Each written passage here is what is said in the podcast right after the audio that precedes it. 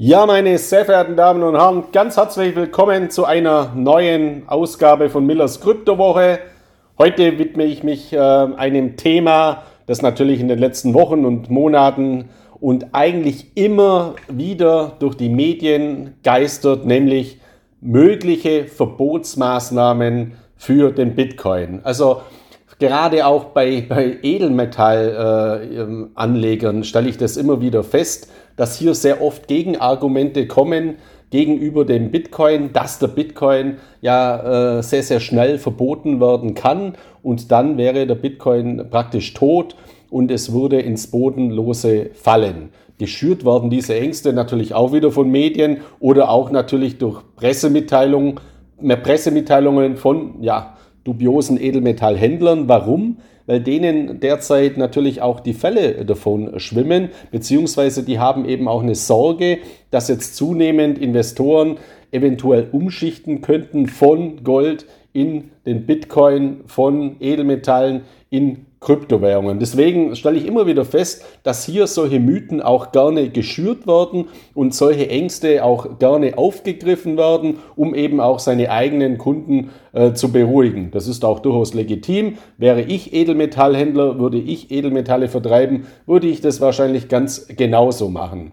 Und Sie kennen ja auch meine Philosophie. Ich bin auch ein großer Edelmetall-Fan. Das heißt, ich rate meinen Lesern, gerade auch bei meinem Magazin, bei meinem äh, Wirtschaftsbrief Kapitalschutz vertraulich. Ja, investieren Sie in Edelmetalle. Gold und Silber sind ganz wichtige Basisbausteine.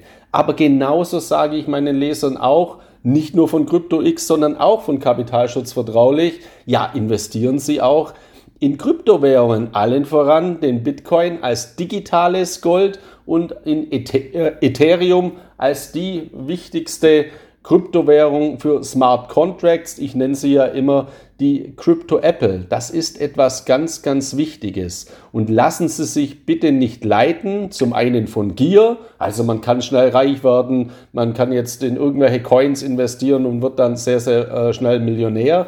Das ist der falsche Ansatz. Und lassen Sie sich bitte auch nicht verleiten von Angst, also abhalten, in Kryptowährungen zu investieren, aus Sorge, da könnte irgendwas verboten werden. Fakt ist, ein mögliches Goldverbot ist weitaus einfacher umzusetzen als ein Bitcoin-Verbot.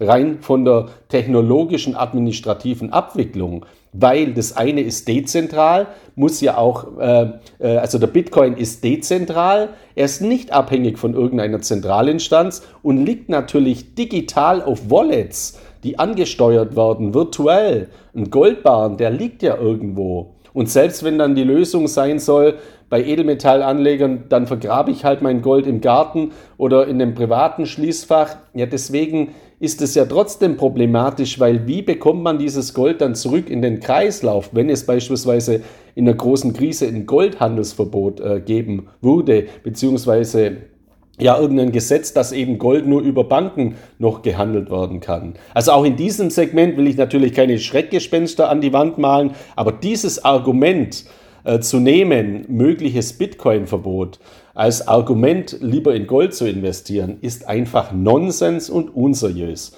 Und nochmals meine Philosophie, äh, stellen Sie sich bitte nicht die Frage entweder oder, entweder Bitcoin oder Gold. Nein, gehen Sie immer die Strategie sowohl als auch.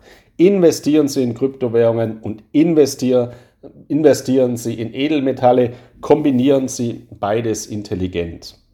Das mal zur Einleitung und dann eben, warum ist jetzt dieses Bitcoin-Verbot äh, bzw. Krypto-Verbot aktuell wieder aufgekommen in der äh, letzten Zeit? Ja, weil es natürlich in diesem Jahr in China bereits zwei weitere Kryptoverbote gegeben hat. Zum einen wurde im Mai äh, ein Mining-Verbot ausgesprochen, also äh, den, den Minern in China wurde verboten, eben in China Kryptomining zu betreiben. Kryptomining, das bedeutet eben die neue Schöpfung von Kryptowährungen, von Bitcoins über Computer, also über eine spezielle Hardware. Äh, das sind sogenannte ASIC-Server, also Hochleistungsserver. Die können diese Berechnungen äh, durchführen Natürlich auch unter Hinzunahme eines sehr, sehr großen Energieverbrauchs. Das war auch das Argument von China, zu sagen, ja, wir verbieten das, weil der Energieverbrauch äh, so hoch ist. Das ist natürlich rein ein Pseudo-Argument.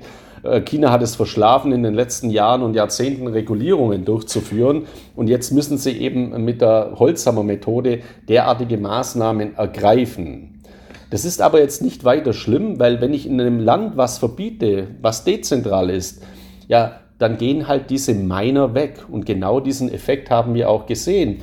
Die haben eben ihre Mining-Hardware genommen und sind in andere Länder ausgewandert, haben ihren Geschäftssitz verlagert und betreiben dort das Mining weiter. Also das war eben ein vollkommen zahnloser Tiger, den China hier gestartet hat.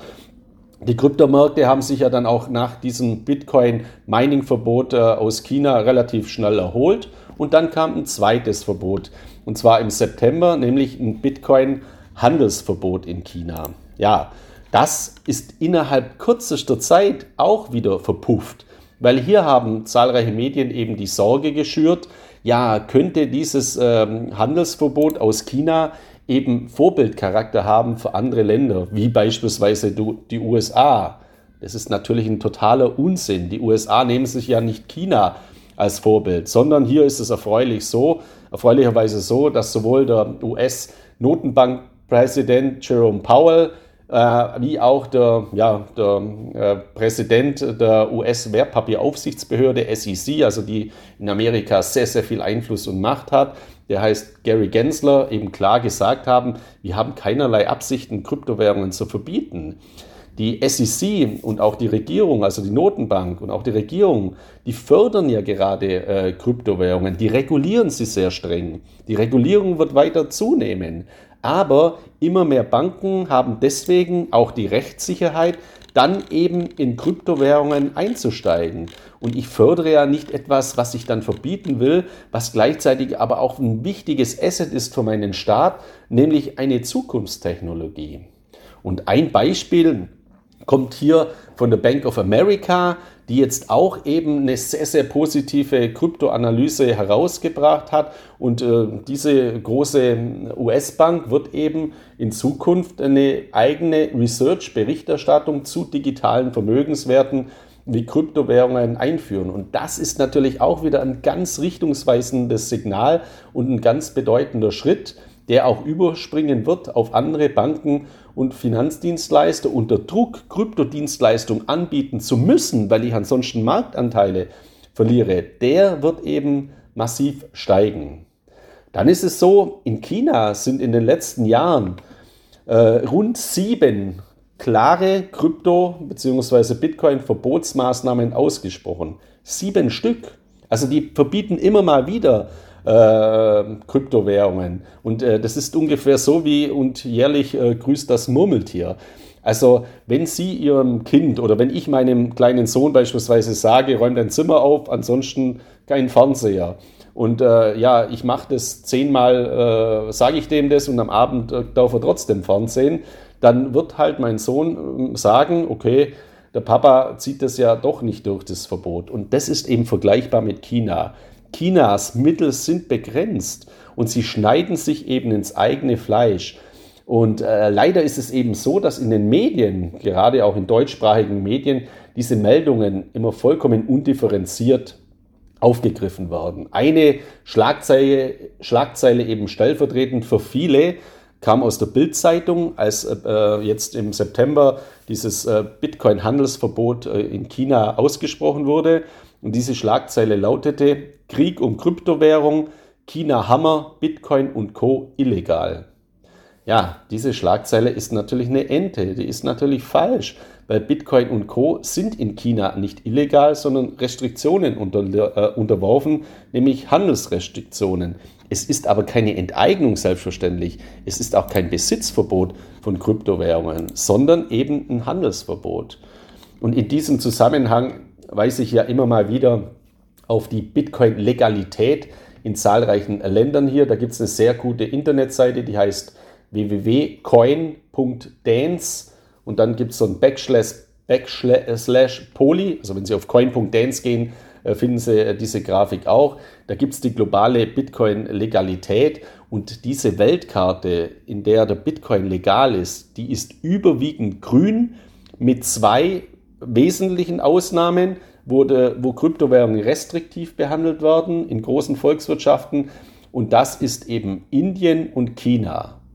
Ansonsten sind wichtige Volkswirtschaften wie alle Länder Europas, auch mit einer kleinen unbedeutenden Ausnahme, ähm, ähm, auch grün und der Bitcoin eben auch äh, legal in diesem Zusammenhang. Und das ist ja das Wichtige und äh, das, das, das ganz, ganz Entscheidende. Und also Mazedonien ist das, das ist mir, ist mir jetzt gerade nicht eingefallen. Äh, in Europa, also die Republik von Mazedonien, die eben in diesem Zusammenhang äh, ja, den Bitcoin als illegal erklärt haben. Aber das ist natürlich äh, eine vollkommen unbedeutende Volkswirtschaft. Und ich kann Ihnen jetzt gerne mal die Liste mal durchgehen. In welchen Ländern sind denn Kryptowährungen heute wirklich verboten? Das sind Afghanistan, Algerien, Bangladesch, Bolivien, dann kommt lange schon wieder nichts mehr. Wenn ich die Liste runterscrolle, Pakistan, die Republik von Mazedonien und Vietnam. Das sind die Länder, äh, in denen der Bitcoin und Kryptowährung verboten sind. Sind das jetzt bedeutende Länder? Ja, nein, die sind natürlich volkswirtschaftlich vollkommen irrelevant. Und äh, diese Länder haben auch alle große Probleme deswegen ist es ein Grund, warum sie auch Bitcoin-Verbotsmaßnahmen aussprechen. Es gibt aber mittlerweile auch schon einen anderen Trend, dass Länder mit großen Problemen den Bitcoin gerade einführen, weil sie große Probleme haben. Hier ist eben El Salvador zu nennen, auch ein gefallenes Land wirtschaftlich vollkommen unbedeutend, aber die haben eben den Bitcoin neben dem US-Dollar als offizielles Zahlungsmittel vor kurzem eingeführt. Also das ist auch ein Weg, weil man eben auch sieht, man kommt mit diesen Verbotsmaßnahmen nicht weiter. Und der Bitcoin ist eben auch nicht verbietbar, weil er vollkommen dezentral ist. Und da gibt es auch eine Internetseite, die eben das Ganze sehr, sehr eindrucksvoll verdeutlicht. Diese Internetseite heißt bitnotes.io. Also Bitnotes, Notes sind die Knotenpunkte, bitnotes.io. Und wenn Sie sich diese Internetseite anschauen, da gibt es auch eine Weltkarte und da sind alle Nodes verzeichnet. Das sind derzeit 14.197 Blockchain-Knotenpunkte, die also diese Blockchain abbilden. Das heißt, der Bitcoin hat nicht ein Netzwerk wie eine Bank oder wenige Netzwerke, vielleicht noch einen Backup-Server als Ausfallsystem. Nein, der hat 14.197 weltweit verteilt. Und wenn es da irgendwo einer anfängt, was zu verbieten, ja, dann gibt es halt nur 14.196 woanders. Das heißt, und diejenigen, wo da waren, in dem Verbotsland, die verteilen sich ja dann auch noch. Also die wandern ab und ein Land schadet sie da, sich dadurch äh, selbst. Und wenn man mal den, den Blick auf diese Bitcoin-Notes äh, richtet auf dieser Seite, da liegt China nur an zehnter Stelle mit einem Anteil von einem Prozent. Also es geht hier auch überhaupt keine Gefahr aus. An den ersten äh, oder eine führenden Stellen äh, liegen die USA mit 13 Prozent, 12,83 Prozent und Deutschland mit 12,64 Prozent. Also man sieht, wie viel Stabilität auch zu diesem Bitcoin-System hier schon beigetragen wird. Dann ein weiterer Punkt ist, der Bitcoin ist heute stabiler als jemals zuvor, weil er eben dezentraler wird, nicht nur im Hinblick auf die Nodes, die Knotenpunkte, sondern auch, auch im Hinblick auf das Mining. Deswegen sind diese China-Verbote ein Segen für die Kryptowelt. Dadurch, dass China ein Monopol hatte in Bezug auf Bitcoin Mining, war das immer schon ein Risiko. Das heißt, wenn in China immer irgendwelche Maßnahmen passiert sind, hat das erhebliche Auswirkungen gehabt. Durch diese rigorosen Maßnahmen, die China jetzt getroffen hat mit dem Bitcoin Mining Verbot, sind eben diese Miner abgewandert und dadurch wurde die Dezentralität des Bitcoin weiter gestärkt. Das ist auch noch ein sehr positiver Effekt. Lässt sich auch wieder ablesen an einer wichtigen Kennzahl, einer der wichtigsten Kennzahlen äh, in, in der Kryptowelt, in der Bitcoin-Welt, nämlich der sogenannten Hashrate. Die Hashrate ist eben der Stabilitätsindikator für das Bitcoin-Netzwerk und die ist im Mai massiv eingebrochen. Da hat man auch schon gesagt, um Gottes Willen, das kann jetzt passieren, der Bitcoin äh, kollabiert, weil die Hashrate so massiv einbricht. Ich habe damals geschrieben, die Hashrate wird sich wie immer auch erholen und die ist noch trotz des massiven Einbruchs viel stabiler gewesen als noch vor vielen Jahren. Deswegen habe ich mir da keine großen Sorgen gemacht. Und wenn man jetzt sich diese Hashrate-Entwicklung anschaut, die können Sie beispielsweise auf einer Internetseite abrufen wie blockchain.com. Da können Sie sehr viele Daten abrufen. Dann sieht diese Hashrate-Entwicklung nach dem Einbruch mittlerweile aus wie ein V. Also massiver Einbruch, massiver Anstieg. Deswegen, auch dahingehend gibt es überhaupt keine Risiken für den Bitcoin. Und äh, ich habe deswegen das so beschrieben, aus China nichts Neues. Die Chronologie der Bitcoin-Verbote führt dazu, dass der Bitcoin nach jedem Verbot noch stärker eben wird. Und die, die, die Impacts, also die, die negativen Auswirkungen, Kurseinbrüche äh, nach solchen Bitcoin-Verboten, die es ja immer wieder gab, jetzt auch im Mai, jetzt auch im September, weil eben die Ängste bei den Investoren da sind, die dann auch Gewinne mitnehmen Dadurch brechen die Kurse ein. Es wird dann noch verstärkt durch, äh, durch Derivate-Positionen. Aber diese negativen Effekte sind jetzt im Zeitablauf immer kürzer geworden und auch immer kleiner. Also vor ein paar Jahren, wenn so ein Bitcoin-Verbot aus China kam, dann ist halt mal der Kurs an dem Tag um 30 Prozent eingebrochen. Jetzt eben nur noch um 10 Prozent. Und damals hat es halt dann ein paar Monate gedauert, bis es sich erholt hat. Jetzt hat es ein paar Wochen gedauert, bis es sich erholt hat. Deswegen lassen Sie sich bitte nicht von diesen Ängsten leiten.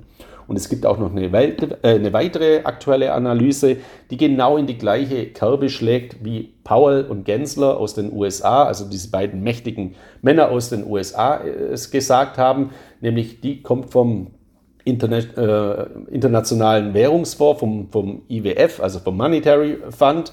Und diese Analyse spricht sich ebenfalls für eine länderübergreifende Regulierungsstandards für Kryptowährungen aus, um die globale Finanzstabilität zu sichern. Also nicht länderübergreifende Verbotsmaßnahmen, weil es wird immer Länder geben, wo es nicht, wo nicht mitmachen würden. Und deswegen ist es unintelligent. Und das wissen die ja auch. Und es gibt keinen Grund auch, warum man das verbieten sollte, wenn man es doch fördern kann und positiv nutzen kann. Und genau das wird gemacht. Und der Internationale Währungsfonds, der IWF, bewertet Kryptowährungen sogar als wichtiges Werkzeug für einfachere, schnellere und kostengünstige internationale Zahlungen. Und dadurch werden sich gerade auch für die wirtschaftlich schwächeren Entwicklungs- und Schwellenländer neue Möglichkeiten ergeben. Und das ist eben sehr, sehr positiv. Und es gibt auch eine weitere Analyse, diesmal nicht von einer Institution, sondern von Wirtschaftsberatungsunternehmen, nämlich Capgemini, den sogenannten World Payments Report.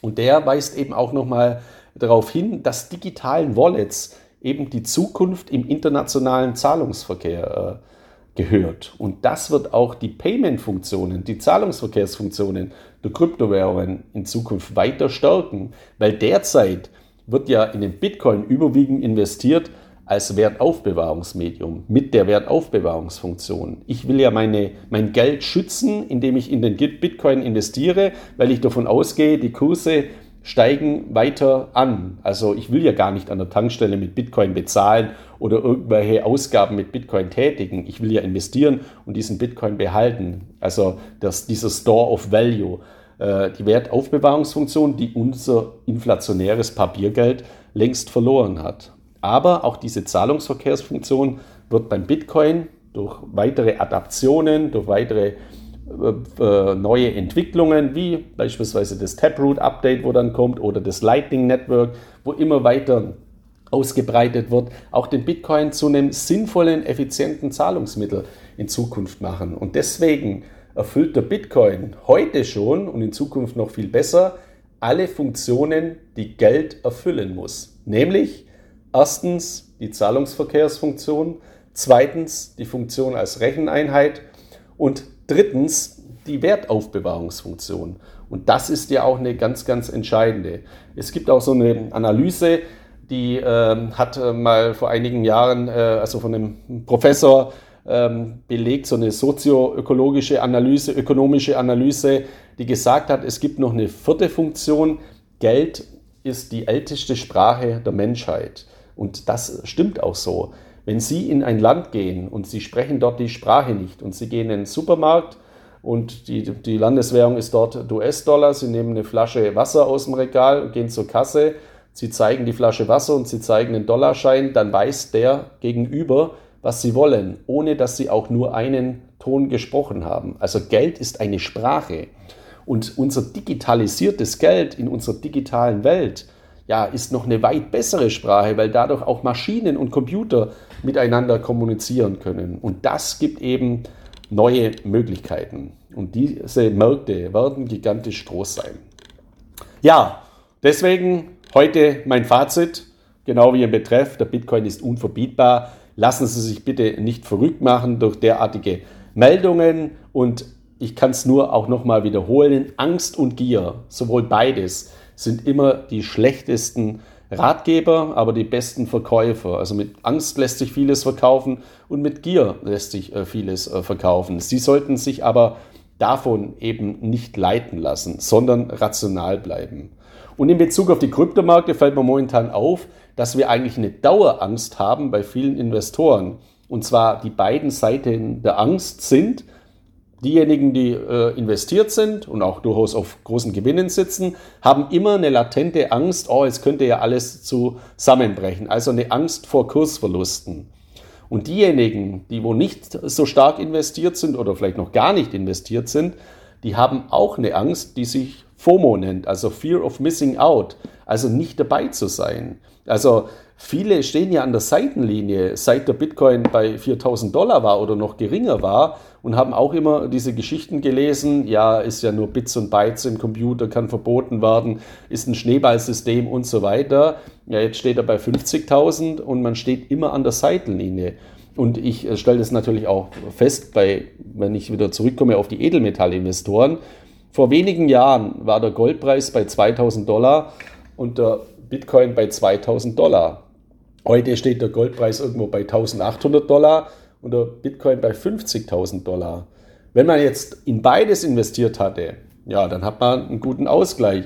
Wenn man aber jetzt diese Philosophie verfolgt hatte, Bitcoin schlecht, Gold super und hat es komplett ignoriert, ja, dann kommt natürlich der Effekt der Frustration. Und deswegen mein Rat, nehmen Sie sich Paracelsus zum Vorbild. Alles im Leben oder natürlich auch in der Medizin, da kommt es natürlich her als Philosoph und Arzt, ist entweder ein Gift oder eine, ein Medikament. Der Unterschied ist rein die Dosis. Das gilt für, aus meiner Sicht gerade für alles in der Finanzwelt. Wenn ich 100% Aktien habe, 100% Immobilien, 100% Gold, dann habe ich immer ein Gift, weil ich ein Klumpenrisiko habe. Das heißt, ich muss meine Dosis ausgewogen wählen. Und wenn ich eben Kryptowährungen in einer ausgewogenen Dosis in mein Portfolio dazu mische, genauso wie Edelmetalle, ja, dann liege ich nicht komplett falsch, weil dann habe ich eine ausgewogene äh, Diversifikation. Ich bin ja ein Schwabe, hört man ja auch in meiner Stimme. Äh, da äh, gibt es auch so einen Spruch, äh, der heißt, wer streut, rutscht nicht aus.